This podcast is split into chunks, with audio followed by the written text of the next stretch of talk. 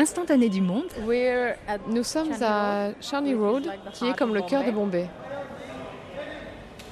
Je suis Tanaz, j'ai 39 ans, je suis femme de fer, je suis un traiteur et euh, I love what I do. Et j'aime ce que je fais. J'adore le catering and uh, I interact with Je suis en contact avec beaucoup de Parsis.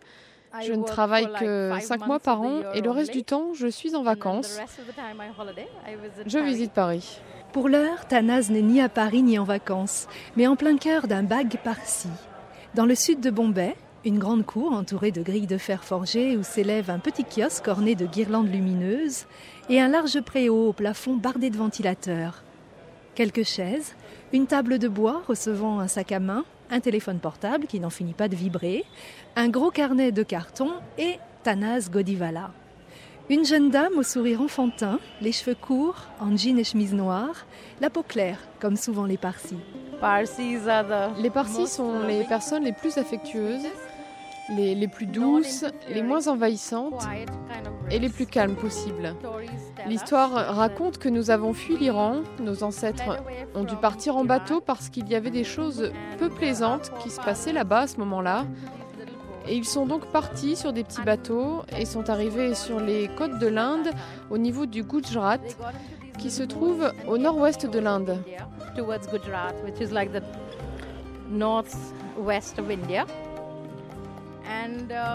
Et de là, Ils sont entrés dans ce pays qui était gouverné par un roi indien.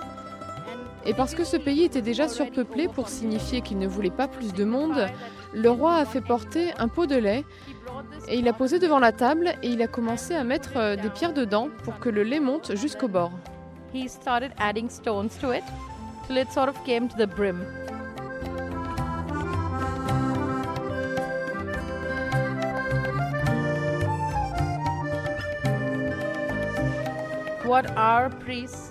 Nos prêtres et nos compatriotes qui avaient fui observaient et le roi voulait leur dire qu'il n'y avait pas de place dans son pays.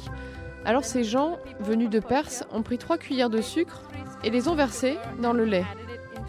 Et ils ont déclaré Voilà le genre de personnes que nous sommes, ce qui signifiait nous allons juste apporter un peu plus à la douceur et à la culture que vous avez dans votre pays.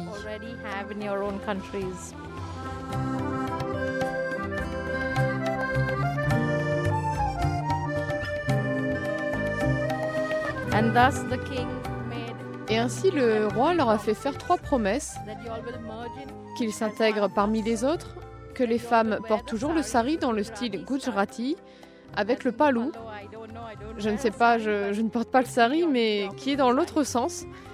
Et la troisième promesse, third promise c'est que nous that we devions suivre les lois du royaume. L'histoire de l'arrivée des Parsis en Inde se déroulait au 8e siècle de notre ère.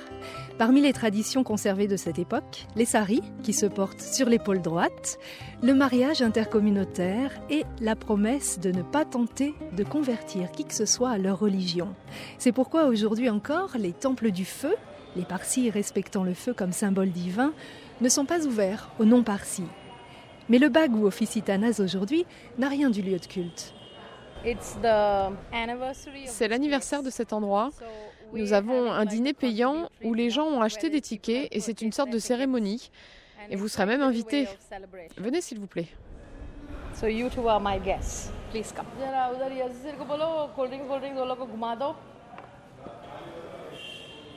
Dans la cour, des tables très étroites ont été dressées, des rangées de chaises d'un seul côté, un des usages de la communauté parsi.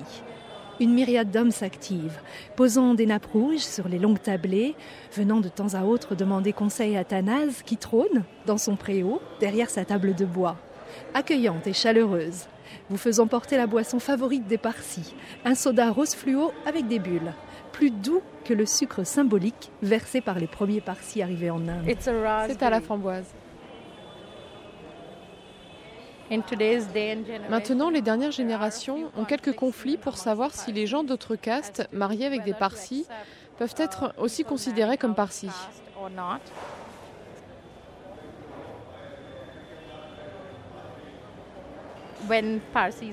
Quand un parsi meurt, il est amené autour du silence.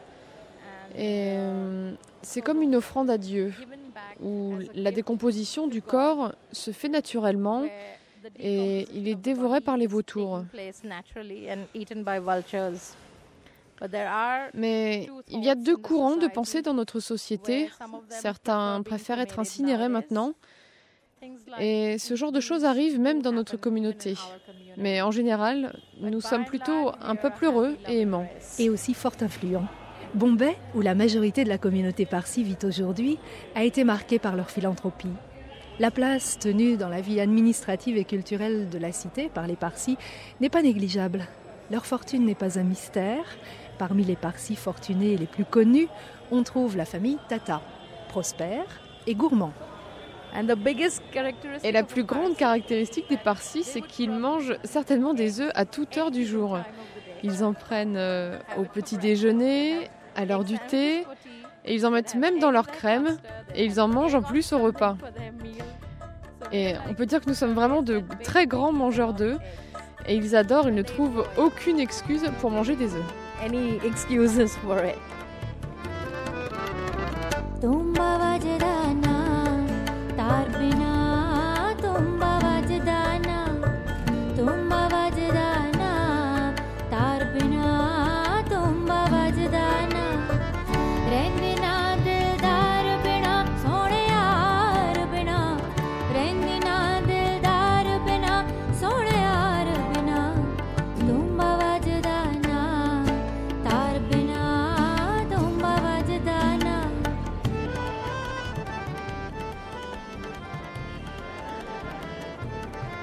Instantané du Monde vous invite au cœur de la communauté Parsi, à Bombay, dans un bag où l'on se rassemble aujourd'hui pour un festin des plus festifs et des plus raffinés. Essence de la culture Parsi, divulguée par Tanas Godivala, chef traiteur la plus en vue de Bombay. À une heure de l'arrivée des hôtes, ça se bouscule autour de Tanas. C'est toujours fait sur place et l'on commence à cuisiner aussi tard que possible, de façon à n'avoir pas à réchauffer la nourriture. Elle est préparée et servie tout de suite et c'est extrêmement frais et servi bien chaud. Le bag est fait pour ça.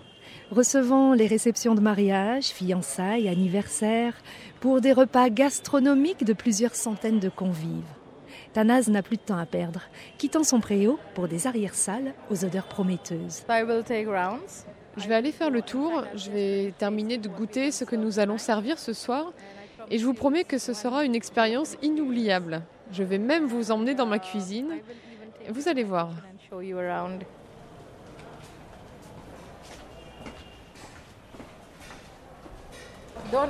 Ne soyez pas dégoûtés parce que je vais vous montrer.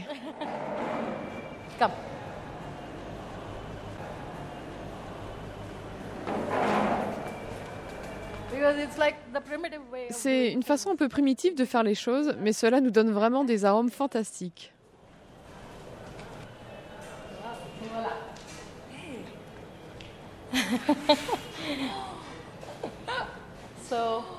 Croyez-moi, il n'y a rien de dégoûtant là-dedans. Des odeurs divines sortent de chaudrons de cuivre bouillonnant sur des trépieds, au-dessus de feux de bois, brûlant à même le sol. Le craquement doré des flammes.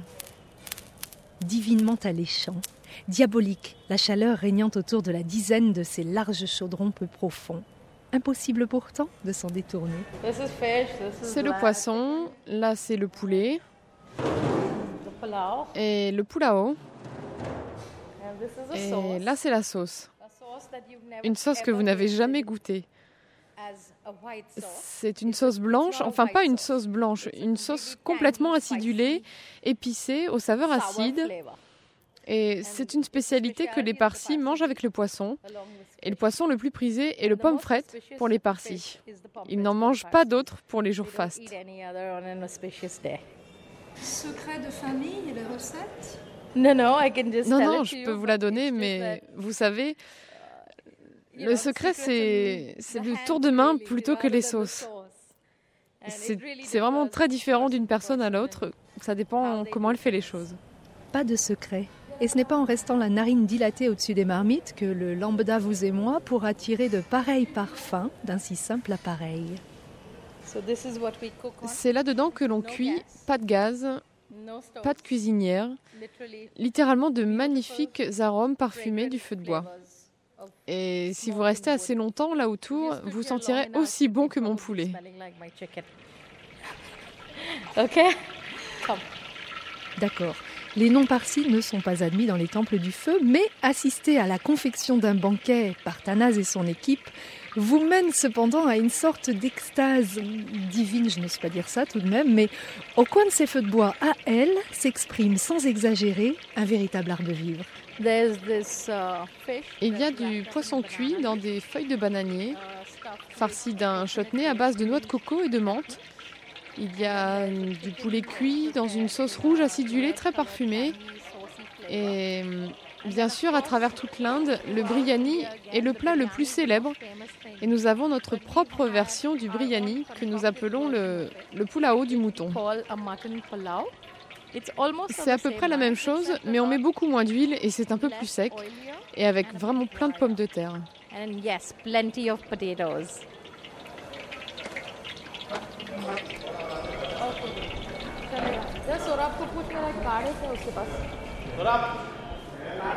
Des invités commencent à arriver dans la cour. Les employés se sont changés, passant en pantalon noir, chemise blanche et nœud papillon. Se pressant avec des plateaux de soda et d'amuse-bouche aux arômes attirants. Samoussa, panipuri et sevpuri, un ballet rondement mené. There are about 100. Nous sommes à peu près une centaine aujourd'hui. À la pleine saison, j'ai 300 personnes qui travaillent pour moi et l'on fait à manger pour des assemblées de 500 à 3000 personnes par soirée. To almost two or three thousand a night. Elle dit ça en souriant à Naz, comme si c'était simplissime de nourrir 3000 personnes d'un banquet de 12 plats et de mener 300 employés en un ballet somptueux pour des occasions mémorables. Well, if you pay well, Si vous payez bien, si vous avez du cœur, et oui, c'est vraiment facile. Mon personnel m'adore, je ferai n'importe quoi pour eux. On vit vraiment comme une grande famille et ils me le rendent bien. Et pour moi, c'est extrêmement simple. So for me, it is extremely easy. Des hommes, à une exception près, originaires de l'Uttar Pradesh, que Tanaz n'emploie que durant la haute saison. En septembre, ils sèment leurs champs au village, d'octobre à avril, travaillent à Bombay et s'en retournent récolter au mois de mai. Très sérieux, ils restent pour l'heure concentrés sur leur ouvrage et les quelques mots que Tanaz leur adresse au-dessus des Caraïbes India, En Inde, on est très éclectique. Beaucoup de communautés, beaucoup de castes, beaucoup de religions, dont nous, qui sommes les moins nombreux. Et chacun a des façons très particulières de préparer ses plats. Comme par exemple euh, les Punjabis, des gens qui sont originaires du nord de l'Inde. Ils n'aiment pas particulièrement ce qui est sucré dans la nourriture. Les Gujaratis, eux, mettent du sucre dans à peu près tout ce qu'ils mangent. Et nous sommes de ceux-là. Nous aimons aussi une touche de douceur dans notre nourriture. Mais dans le sud de l'Inde, ils utilisent beaucoup plus de noix de coco et de riz et toutes ces choses que l'on trouve facilement là-bas. Les choses se font comme ça ici et chacun a sa propre particularité.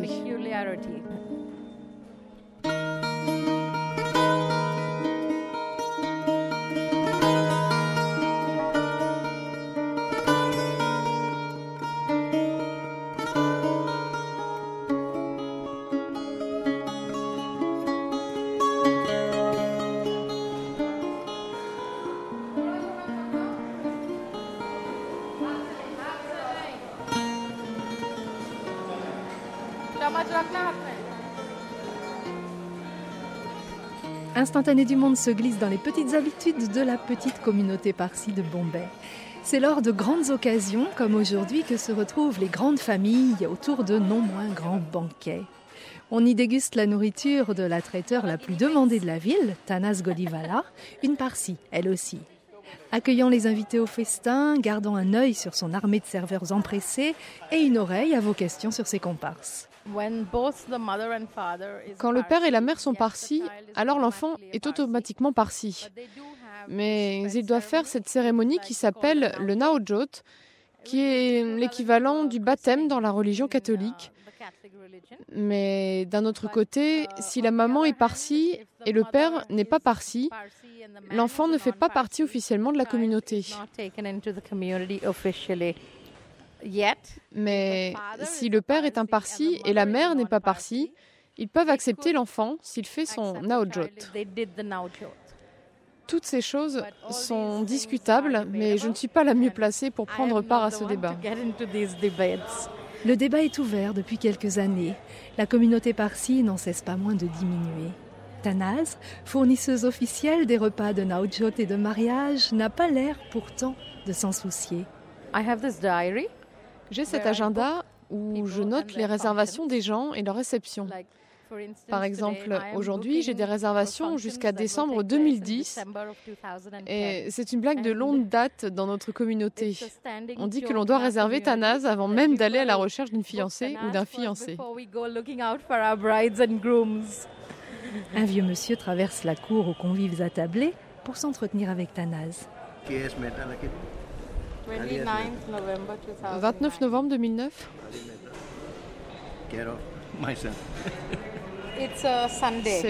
C'est un dimanche.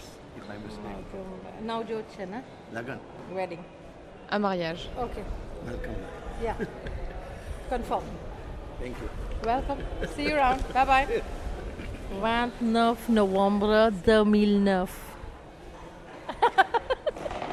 Okay, did I say it correct? Dans le gros agenda précieux de Tanaz, des noms et des signes kabbalistiques. Like in December, each Comme en décembre, vous voyez toutes ces petites choses, ça signifie tous les endroits où j'interviens. I have four. On the 20 Le 20, j'en ai 4, le 21, j'en ai 5, le 22, j'en ai 3, et ainsi de suite. Et en janvier, c'est aussi bondé. Et ça, ce sont mes réservations pour 2009. Il y en a déjà deux ou trois chaque jour. Et ça, c'est décembre 2010. yet. And then this is December 2010. Le dîner a débuté. Entre les tables, les serveurs passent en rang serré, déposant trois feuilles de bananier devant chaque convive et posant dessus une ribambelle de mets tous plus savoureux les uns que les autres. Poissons frits, achards de carottes, dattes et raisins, poulet et poissons en sauce, agneaux fondants, œufs brouillés aux amandes, fromage frais crémeux dans une coupelle de feuilles. Ce n'est que le début. Viendront ensuite le poulao d'agneau au riz épicé, accompagné de dalles épais et très relevés, d'une crème brûlée et de papadam. Les serveurs passent et resservent. Avant l'explosion, il faut replier sa feuille de bananier et poser ses couverts dessus. Basse. Comment assez Alors, on vous apporte encore le kulfi, glace au lait crémeuse, riche en amandes et pistaches. Et l'on comprend Tanas quand elle parlait d'une expérience à vivre. Est-ce cela qu'on appelle le nirvana? The whole experience of eating C'est une expérience de manger à une réception par-ci. En fait, toute la réception dépend de la qualité de la nourriture. Ils ne se souviendront certainement pas de la couleur du sari de la mariée et des compositions florales faites pour ce jour-là, mais ils se souviendront certainement de ce qu'ils ont aimé manger. Dès le festin achevé, dames au teint clair, en robe ou en sari à la Gujarati partent rapidement. Un petit mot de félicitations à Tanas au passage. J'adore communiquer avec des gens différents. M'asseoir d'un côté et essayer de lire leurs pensées, comme euh, qu'est-ce qu'ils pensent, euh, qu'est-ce que je do dois dire ensuite pour leur plaire, euh, ou comment je peux leur soutirer encore plus d'argent et leur faire commander encore plus de plats pour le dîner. Mais en général, c'est juste être sympathique. Et ils me considèrent comme un membre de leur famille pendant tout le temps que je passe avec eux. Vous rencontrez tant de personnes différentes qui arrivent avec leurs propres idées et j'essaye de rendre leurs idées en action. Ce sont eux qui m'apprennent vraiment des choses nouvelles et ce sont eux qui m'aident à progresser. Et c'est juste drôle d'être de ce côté de la table.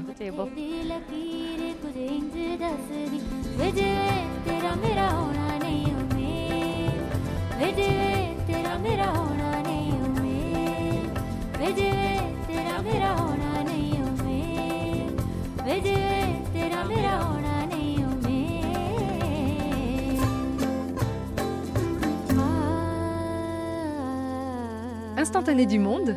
Une émission de Anne Bonneau. Et de ce côté-ci de la table de mixage, Daniel Arachtangi. Merci Daniel. Merci aussi à Tanas Godivala, merci à Kathleen Junion et David Coustori.